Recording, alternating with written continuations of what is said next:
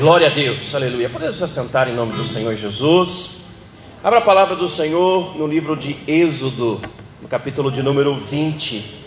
Êxodo, capítulo de número 20. Os irmãos sabem, nós estamos numa série de mensagens baseada no livro de Êxodo, e hoje nós vamos aqui apresentar, nós vamos falar, nós vamos conversar a respeito da oitava mensagem, oitava pregação acerca desta, deste livro, a oitava pregação desta série. O título da mensagem de hoje é A Essência do Homem Constrangida pela Graça de Deus. A essência do homem constrangida pela graça de Deus.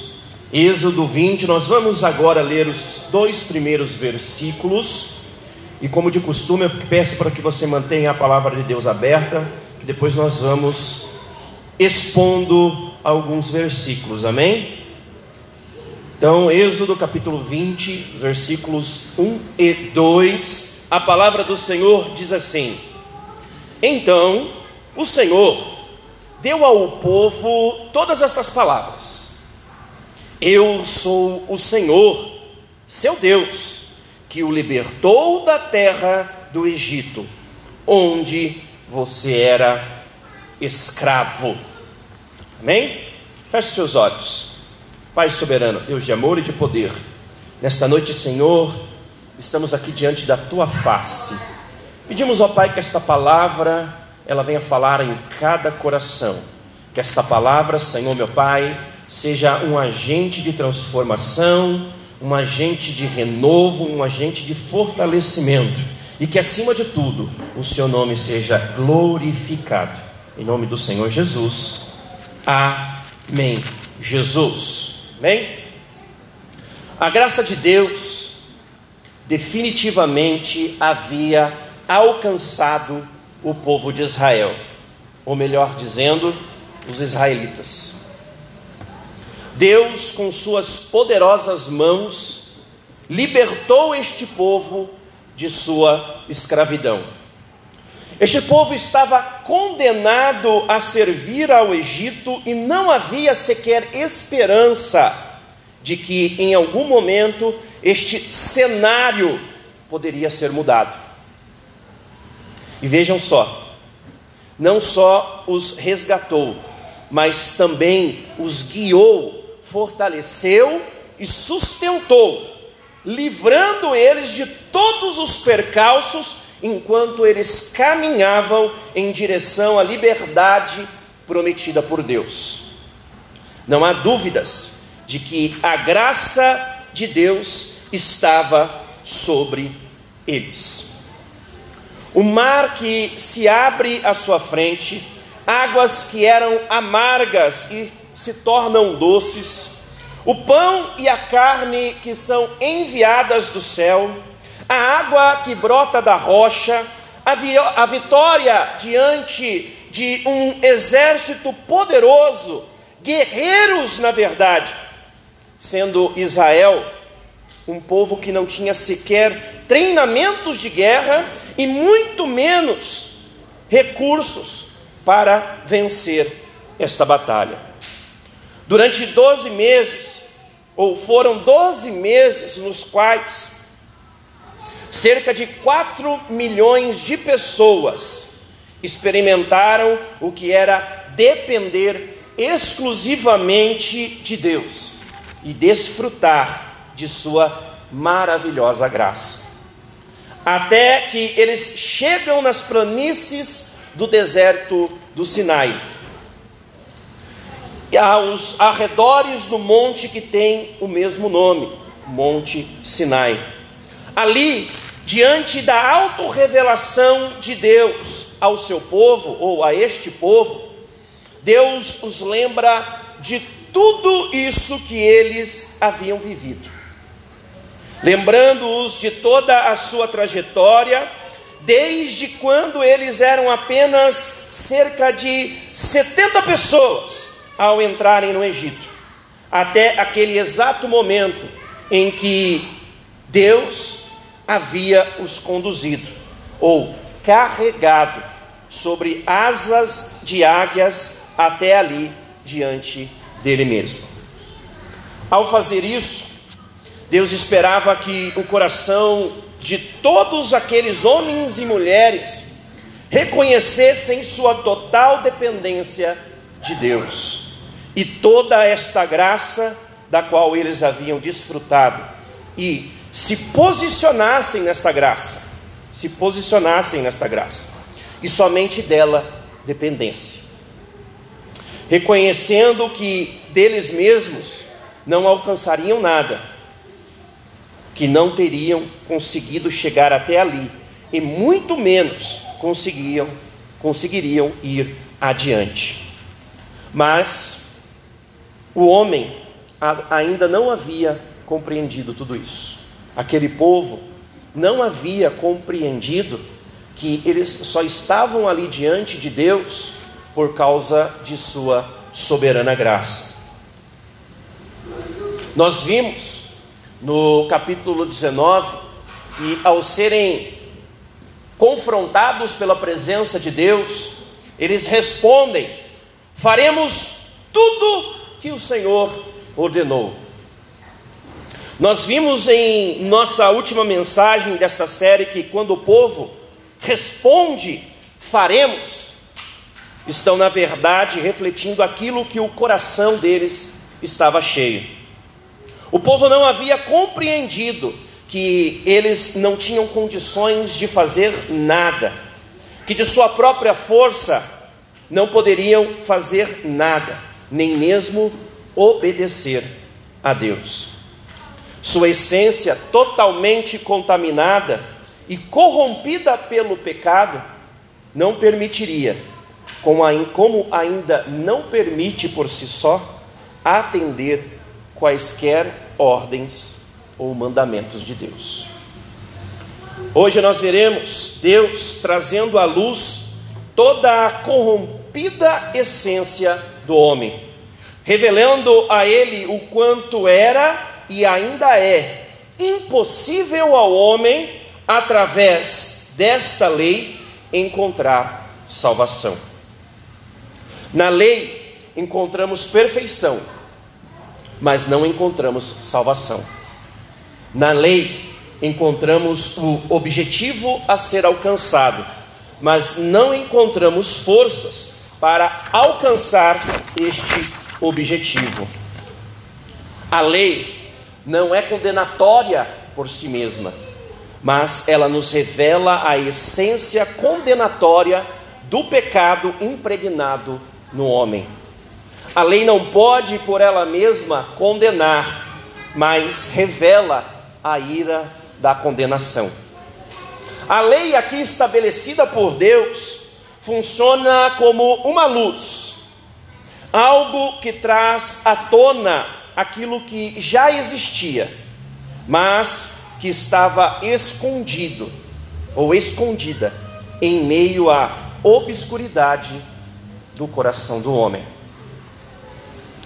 Eu quero, através de uma ilustração, tentar elucidar melhor tudo isso que nós acabamos de ouvir.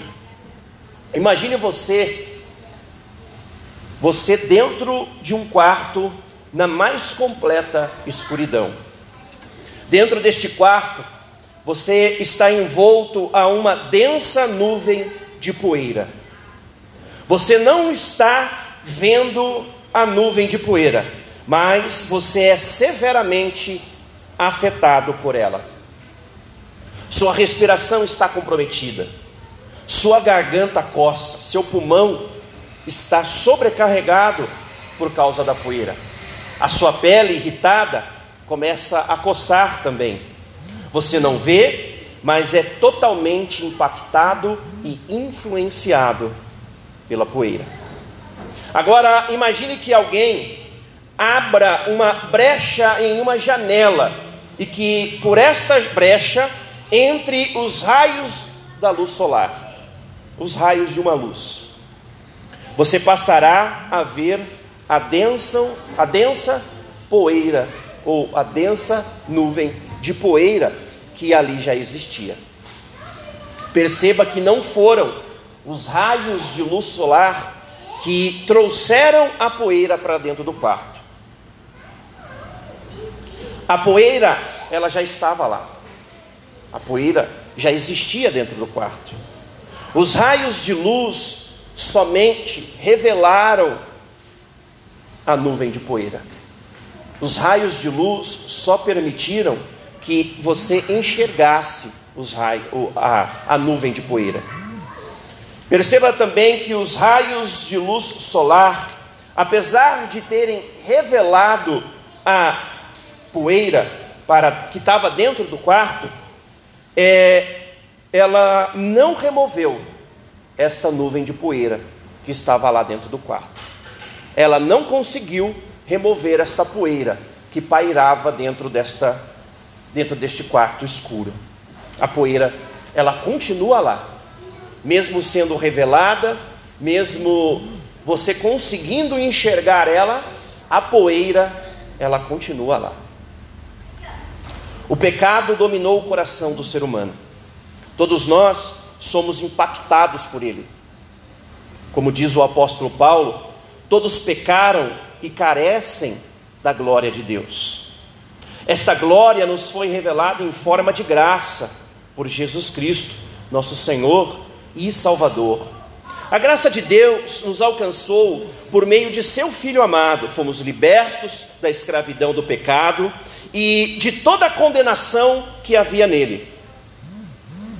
Estamos agora caminhando por uma terra estrangeira, e enquanto caminhamos, esta mesma graça nos sustenta e nos supre de todas as nossas necessidades. Mas, como eu disse, o pecado ainda está no coração do homem, e nós insistimos ainda por diversas vezes, assim como o povo de Israel fez diante de Deus, que nós temos alguma coisa, ou insistimos em apoiar, nos apoiar em nós mesmos.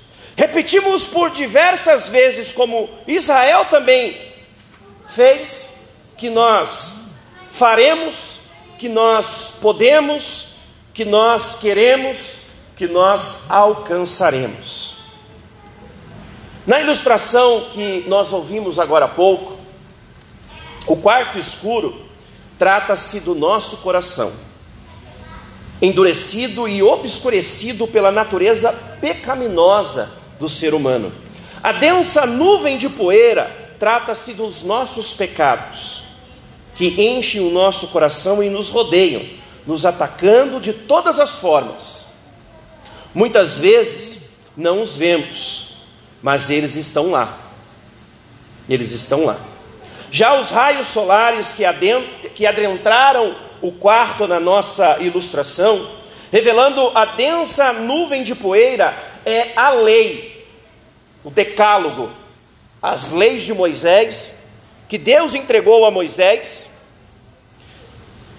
que traz à tona os nossos pecados não os cria. A lei, ela não criou o pecado. A lei, ela não trouxe o pecado à existência. A lei somente os revelou. A lei somente os trouxe à tona. Assim como em nossa ilustração, os raios solares, apesar de revelarem a poeira, apesar de revelarem o nosso pecado, não pode removê-los. Assim como a lei, apesar de nos revelar os nossos pecados, ela também não tem o poder de nos salvar deles. O único que pode fazer isso é Jesus Cristo. Somente a graça do Evangelho de Cristo pode nos salvar da condenação do pecado revelado na lei.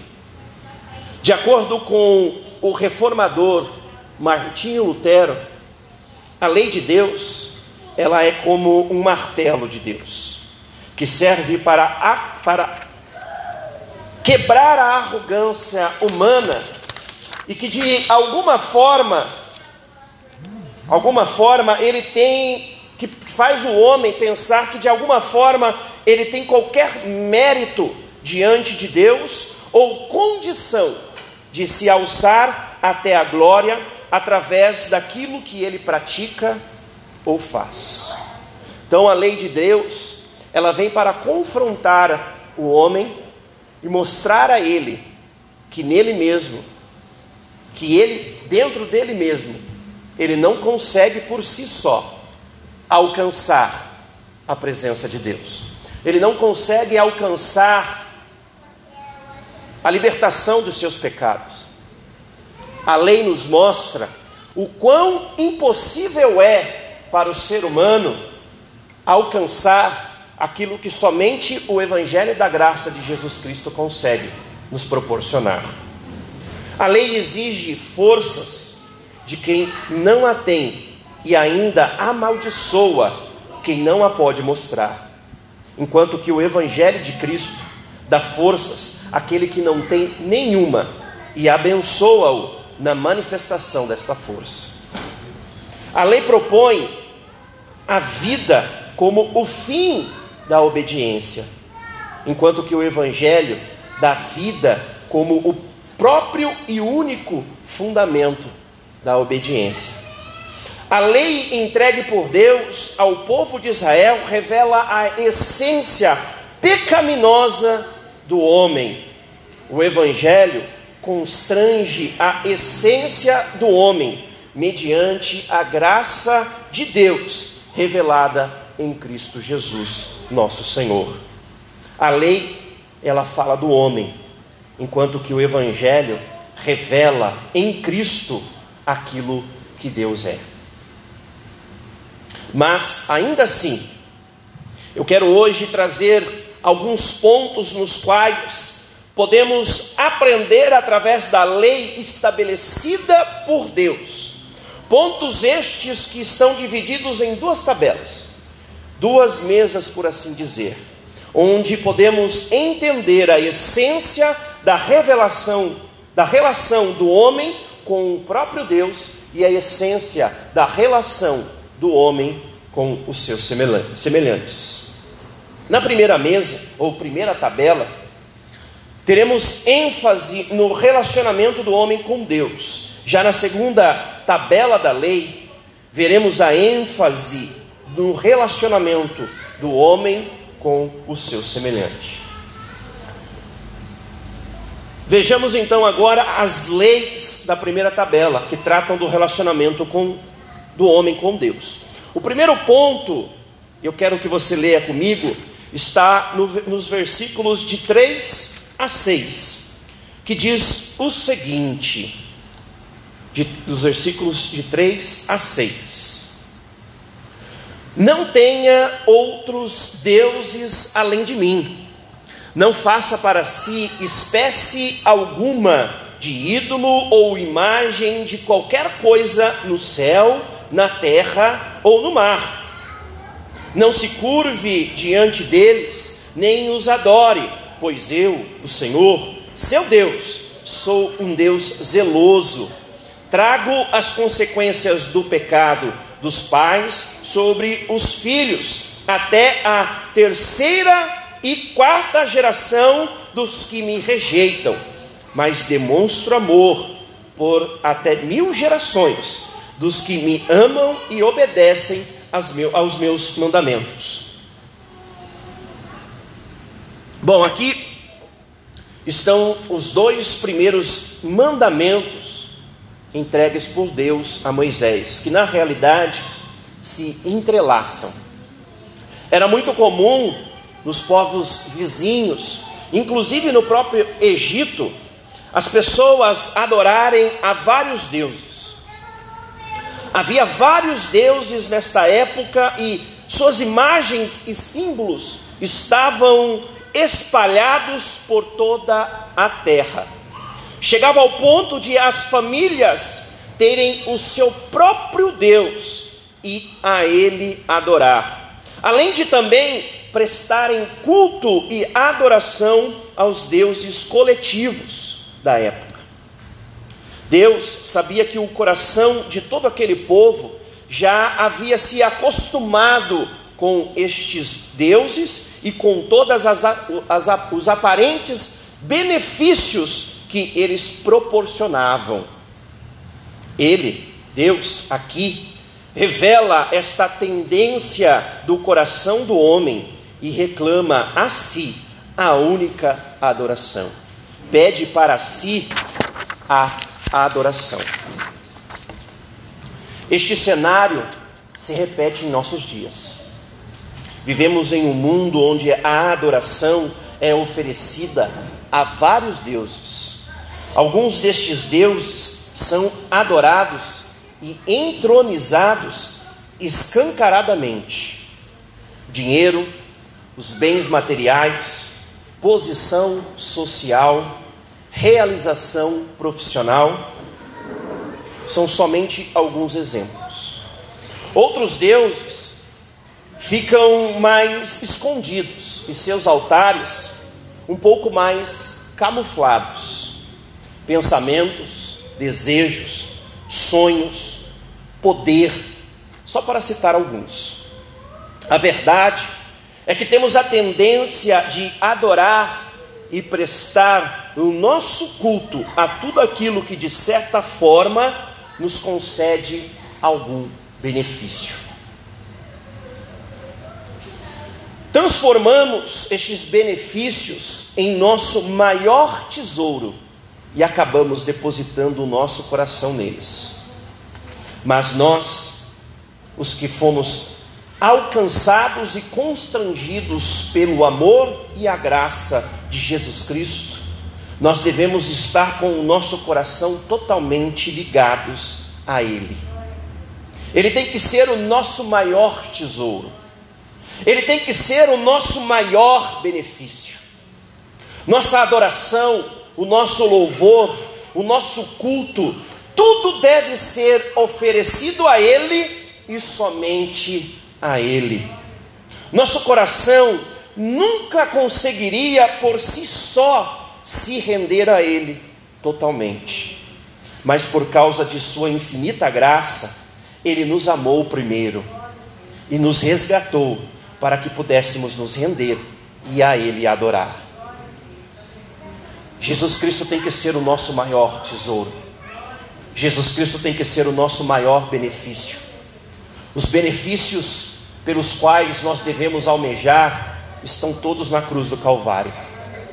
Os benefícios que nós temos que correr atrás, de certa forma, por assim dizer, são aqueles que o sangue de Jesus Cristo garante a nós.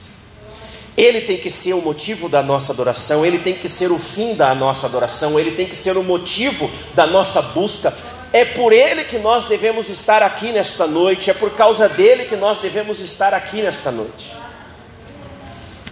O segundo ponto que eu quero trazer aqui nesta noite está no versículo 7, que diz o seguinte: Não use o nome do Senhor, seu Deus, de forma indevida. O Senhor não deixará impune quem usar o nome dele de forma indevida. O povo estava começando a conhecer quem era Deus e quão poderoso ele era havia percebido durante a breve trajetória até ali o Sinai, que ser povo de Deus lhes traria alguns benefícios bem interessantes, como nós já vimos nas mensagens anteriores. Deus, percebendo que havia no coração deste povo a intenção de usar isso a seu favor, em seu próprio é, proveito, os proíbe então de fazê-lo.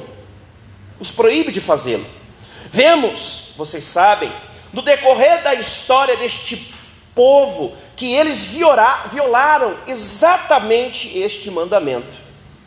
Juízes, reis, profetas, sacerdotes, muitos que tentavam se beneficiar, beneficiar do fato de serem o povo de Deus, sem de fato nunca, nunca terem pertencido a Deus. Esta é sem dúvidas, uma das coisas que menos se tem sido observada em nosso dia. Ser evangélico ou ser cristão tem sido hoje, muitas vezes, sinônimo de benefícios.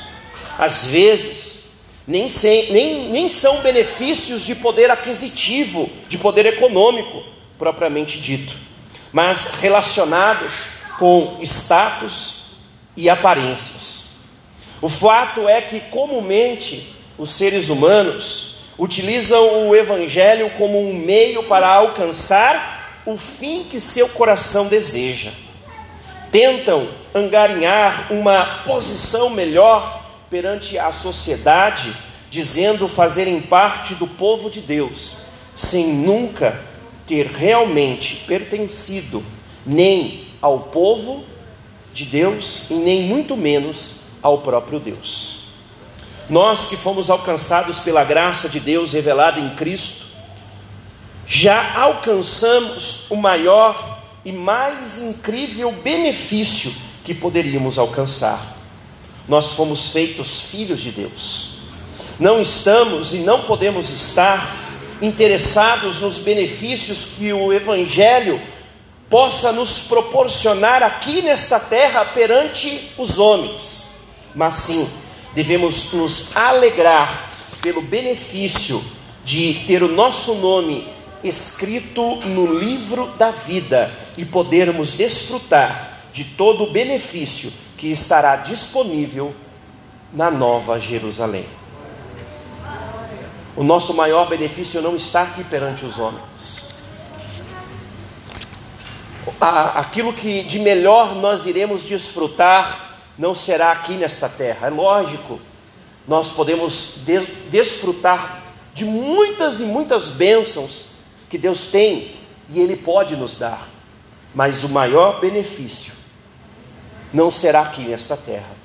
O maior benefício nós desfrutaremos quando Jesus Cristo voltar. Como a irmã Simone disse no início do culto, não sei se antes da tribulação, se depois da tribulação, se no meio da tribulação. Não sei se antes do milênio ou depois do milênio, não importa.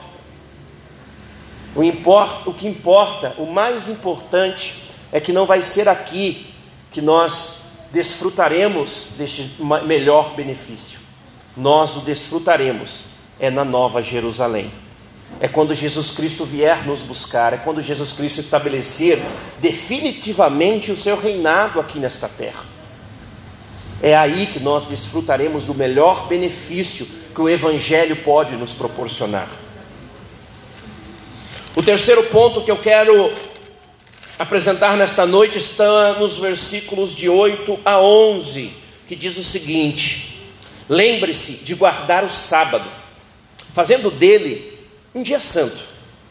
Você tem seis dias na semana para fazer os trabalhos habituais, mas no sétimo dia é o sábado do Senhor, seu Deus. Neste dia, ninguém em sua casa fará trabalho algum, nem você, nem seus filhos e filhas, nem seus servos e servas, nem seus animais, nem os estrangeiros que vivem entre vocês. O Senhor fez os céus, a terra, o mar e tudo que neles há em seis dias. No sétimo dia, porém, descansou. Por isso, o Senhor abençoou o sábado e fez dele um dia santo.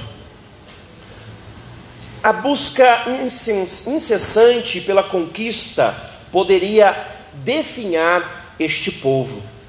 Após sua libertação do Egito, este povo estava pronto para invadir e conquistar. Como diríamos em nossos dias, eles estavam com o sangue nos olhos. A ânsia pela conquista vinha acompanhada, possivelmente, pelo ritmo frenético no qual este povo havia servido no Egito. Afinal de contas, se eles haviam trabalhado de sol a sol, de mês a mês e de ano a ano, quando eram escravos, por que não iriam fazê-lo agora que estavam ou iriam trabalhar para seu próprio benefício e prosperidade? Com este mandamento, Deus não teve a intenção de tornar o dia santo. Aqui, a figura central não é o sábado, mas sim a necessidade de se separar um tempo para se apresentar a Deus. As cicatrizes da escravidão poderiam impedi-los de se apresentarem regularmente a Deus. A ganância em seu coração poderia motivá-los a não se lembrarem mais de Deus e deixá-lo de lado no seu cotidiano. Este é um risco real em nossos dias. Somos impulsionados por nossos sonhos e planos. Ficamos motivados a seguir a trilha da conquista e acabamos nem olhando para o, para o lado. Ou melhor ainda, acabamos nem olhando para cima, para nos lembrar de quem nos trouxe até aqui. Seguimos nossa vida numa correria desenfreada e num ritmo alucinante, como que se tudo o que importasse na verdade, é, como se tudo que, que importasse, se importasse na verdade, é realizar as nossas próprias conquistas. Aos poucos, nós vamos nos afastando da presença de Deus. Aos poucos, vamos esquecendo como é a voz de Deus e quais são e como são as suas orientações. Nós que conhecemos a voz do nosso bom pastor, precisamos dar a importância que é devida ao relacionamento com ele. Não é o dia em si que tem importância, não é o lugar em si que vai fazer a diferença, mas sim dedicar-se a conhecer e seguir conhecendo Ele. Aqueles que já foram alcançados pela graça de Cristo reconhecem que não há nada mais importante do que o relacionamento com Ele. Não é o dia, não é o sábado, não é o domingo, não é o templo, não é a sua casa, não são os lugares, nada disso importa. Não é isso, Deus aqui não estava tentando fazer com que o povo é, santificasse um dia apenas. Deus aqui não estava tentando fazer com que o povo pegasse o dia de sábado e somente é, é, santificasse este dia. E muito menos nós devemos fazer dias santos em nosso meio. O que nós devemos fazer é nos relacionarmos com Ele todos os dias, para nos santificarmos na presença dEle todos os dias porque na verdade é na presença dele que nós seremos fortalecidos para vencermos as nossas lutas. É na presença dele que nós alcançaremos as respostas para todas as dúvidas, todas as questões que se apresentam diante de nós. É na presença de Jesus Cristo, é indo até a Ele todos os dias, que nós alcançaremos o alívio e o refrigério que a nossa alma tanto necessita nestes dias turbulentos. Não são os dias, mas sim aquele a quem está sendo buscado. Precisamos, em nossos dias, na nossa geração, estabelecer um relacionamento íntimo e sincero com Deus, pois é através deste relacionamento que nós seremos transformados, que nós seremos renovados, que nós alcançaremos um novo coração. Aleluia. O quarto ponto que eu quero trazer aqui nesta noite está no versículo 12, que diz o seguinte: Honre seu pai e sua mãe, assim você terá vida longa e plena na terra que o Senhor, seu Deus, lhe dá. Nós entramos agora nas leis da segunda mesa ou da segunda tabela, como são comumente conhecidas. Aqui inicia-se as leis que tratam do relacionamento entre os homens. O relacionamento fraternal. E nada melhor que iniciar a este direcionamento fraternal do que tratando primeiro o relacionamento filial ou de filiação. Deus tenta aqui chamar a atenção para a honra a ser dada para aqueles que nos geraram a vida, humanamente falando.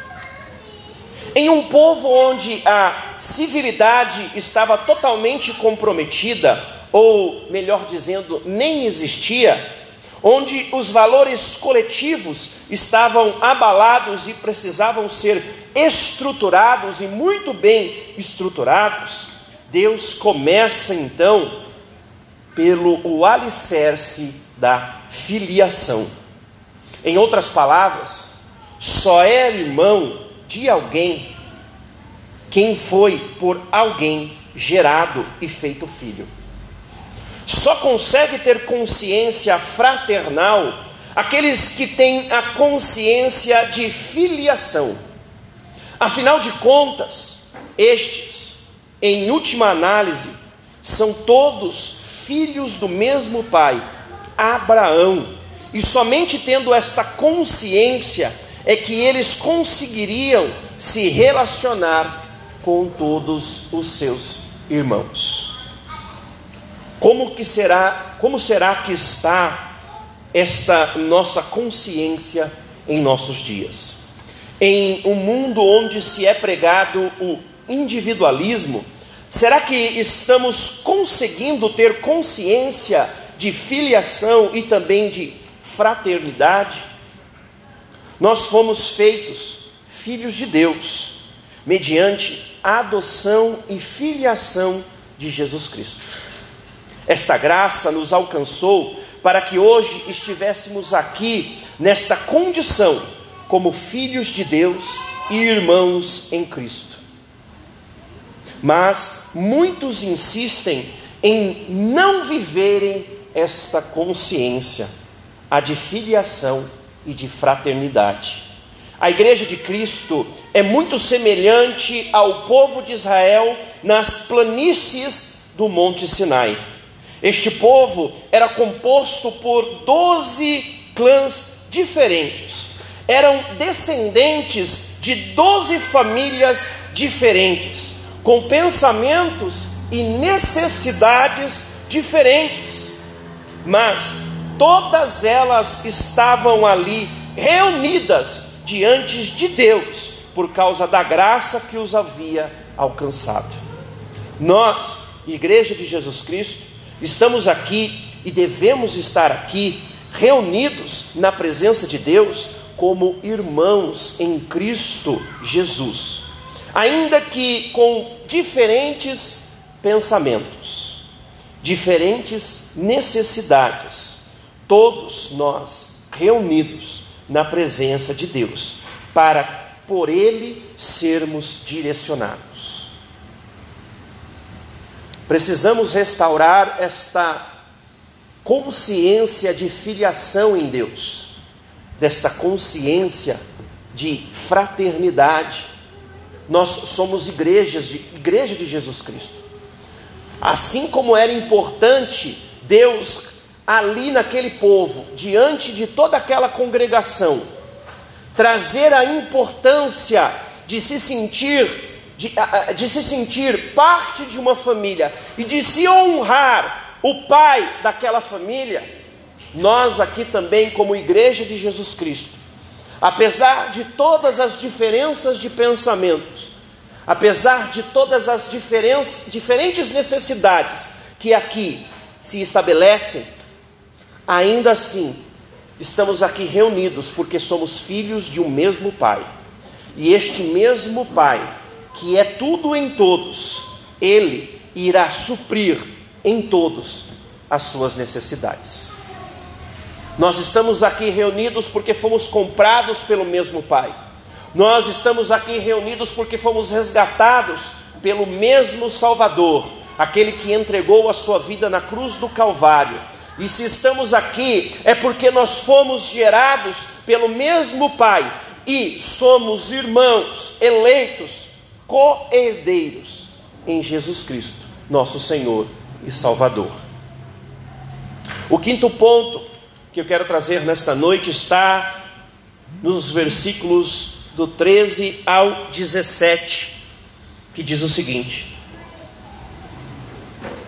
Não mate, não cometa adultério, não roube, não dê falso testemunho contra seu próximo, próximo, não cobice a casa do seu próximo, não cobice a mulher dele, nem seus servos ou servas, nem seu boi ou jumento, nem qualquer outra coisa que lhe pertença. Aqui vemos uma coletânea, uma coletânea de ordens que, na essência, dizem a mesma coisa. Lembrem-se que este povo não era exatamente uma nação, era um povo que havia se acostumado a viver as suas próprias regras e que, além disso, estava acostumado com as práticas do Egito. As proibições aqui impostas eram, para eles naquele momento, algo comum de se ver. Tirar a vida de alguém havia se tornado algo corriqueiro durante a estadia no Egito. Descumprir com as regras do matrimônio era algo comum. Aliás, nem existiam estas regras de matrimônio. Roubos, falsidades, trapaças, cobiças, tudo isso estava arraigado no meio do povo e havia se tornado algo comum ali naquele meio. Vocês têm percebido como que o mundo tem se tornado um verdadeiro Egito? Você percebeu como que nós temos vivido em nossos dias um tempo de escravidão no Egito? Nós estávamos conversando, eu e o irmão Davi, agora há pouco, antes de se iniciar o culto, estávamos falando exatamente disso. Os valores, eles estão todos distorcidos. As pessoas já não estão mais preocupadas em seguirem uma regra de conduta, pois, na verdade, já nem se lembram mais delas. Aqueles que se lembram têm uma vaga memória e tentam a todo custo suprimi-las. Viver em sociedade no nosso tempo tem se tornado um verdadeiro desafio para o cristão. Ao mesmo tempo em que devemos observar nossos princípios de conduta, devemos nos lembrar daquilo que o apóstolo Paulo diz aos Gálatas, no capítulo 5, no versículo 14, que diz o seguinte: Pois toda a lei se resume num só mandamento, a saber: amarás a teu próximo como a ti mesmo. Difícil em nossos dias isso. Na realidade, é impossível ao homem em nossos dias seguir esta lei, assim como era impossível nos dias de Israel seguir esta lei. Mas aquilo que é impossível ao homem é possível para Deus. Aqueles que foram alcançados pela graça de Cristo, alcançaram forças para honrar o seu nome através de seus relacionamentos com seus semelhantes. Somente a graça de Cristo nos fortalece para isso. Nós que fomos resgatados através da graça de Cristo, fomos resgatados para honrar o nome de Deus e do Senhor Jesus Cristo através dos nossos relacionamentos. Cada relacionamento que você restabelece é uma oportunidade de você revelar a graça de Cristo que te alcançou. Você e eu não devemos ceder a tudo isso que nós estamos observando lá fora mas devemos influenciar e transformar o mundo em que nós vivemos. Devemos honrar o nome de Cristo através de um coração que foi resgatado pela graça de Deus e que foi fortalecido para ter um relacionamento baseado na palavra de Deus. Não porque o mundo prega, mas sim porque Deus nos fortaleceu para alcançarmos isto. As nossas regras, elas não se resumem em não matar, não roubar, não cobiçar. As, a nossa regra maior, ela se resume o que eu acabei de falar, que está lá em Gálatas, no capítulo 5, no versículo 14: Amarás ao teu próximo como a ti mesmo. E como o mundo está precisando disso em nossos dias. Como a sociedade está ansiosa ou sedenta de pessoas que seguem este padrão de vida. Apesar de rejeitarem, apesar de a todo custo tentarem negar, a humanidade está sedenta de pessoas que, assim como eu e você fomos resgatados, fomos alcançados pela graça e que vivem baseados na no evangelho da graça, possam também, através de seus relacionamentos, honrar o nome do Senhor nosso Deus. Que nós possamos ser estas pessoas. Para encerrarmos, o ponto mais importante de tudo isso e que dá base para todos os demais pontos que nós tratamos até o presente momento, o sexto ponto, está lá no versículo 2, e eu quero ler junto com você neste momento. O versículo 2 diz o seguinte: Eu sou o Senhor, seu Deus, que o libertou da terra do Egito, onde você era escravo. Vamos ler mais uma vez? Eu, o Senhor, seu Deus, que o libertou da terra do Egito, onde você era escravo. A entrega da lei ao povo de Israel é precedida pela lembrança da graça dada por Deus. Aqui Deus se revela ao seu povo não somente como um Deus subjetivo, mas sim como um Deus pessoal, que através de sua graça os alcançou e os livrou de todos os seus males. A ordem dos acontecimentos aqui não foi desproposital. Aqui Deus mostra que primeiro o povo de Israel foi alcançado por sua graça e que, se a ela se rendessem, teriam então forças para vencerem a lei e desfrutarem continuamente da presença de Deus. Nós fomos alcançados pela graça de Deus. Foi Ele quem nos primeiro nos amou para que nós então amássemos a Ele. Foi a graça de Deus que nos trouxe até aqui no dia de hoje. A lei somente nos revela quem nós somos, a nossa essência pecaminosa. A graça de Jesus nos revela a essência de Deus e nos fortalece para que possamos viver uma vida santa e temente a Deus. Não estamos aqui somente para seguir um conjunto de regras, como Samuel já falou aqui nesta noite. Estamos aqui porque fomos alcançados pela soberana graça e ela nos dá força para a obediência a Deus. Nossa essência nos leva para o pecado e tentamos de todas as maneiras combatê-lo. Mas é a graça de Deus que vai nos constranger a seguirmos adiante, vencendo as nossas tentações. Para encerrarmos, de acordo com o teólogo puritano presbiteriano inglês do século 17, Stephen Sharmock, A lei é o martelo que nos quebra, o Evangelho de Deus é o óleo que nos cura.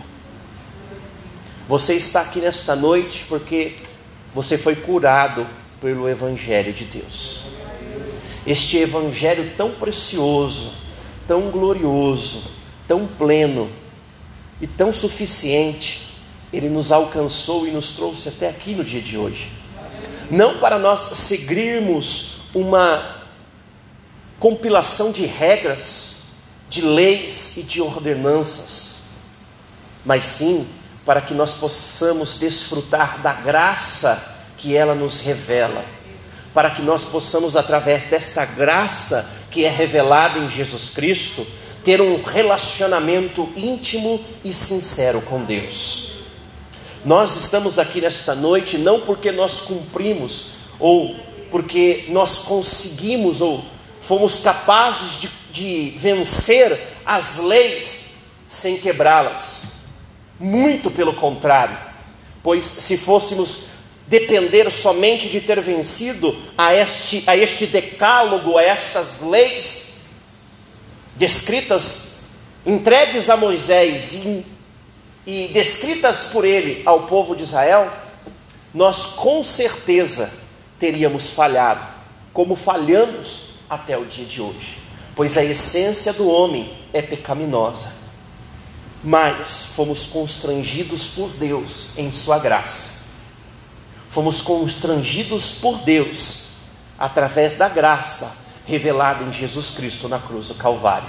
E é por isso que nós estamos aqui nesta noite. E esta graça, ela tem que nos constranger diariamente. Esta graça, ela tem que nos impactar diariamente. Todas as vezes em que nós estivermos no quarto escuro do nosso coração, e que a lei nos mostrar o quão poerento é ou são os nossos pecados, devemos olhar para os céus e agradecer a Deus pela graça revelada em Jesus Cristo, nosso Senhor e Salvador. Pois é somente por causa da graça de Jesus Cristo que todos os nossos pecados nos foram perdoados. É somente por causa da graça de Jesus Cristo é que nós fomos redimidos de todas as nossas falhas. A essência do homem foi totalmente constrangida pela graça de Deus revelada em Jesus Cristo. Que o Espírito Santo do Senhor continue falando poderosamente